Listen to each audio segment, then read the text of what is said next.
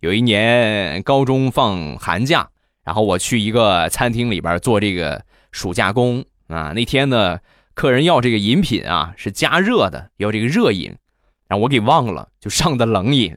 上去之后啊，我我拿出来之后，我一想，完了，我犯错了。那你再拿回去再加热，这个你肯定这个钱就得就从我身上出。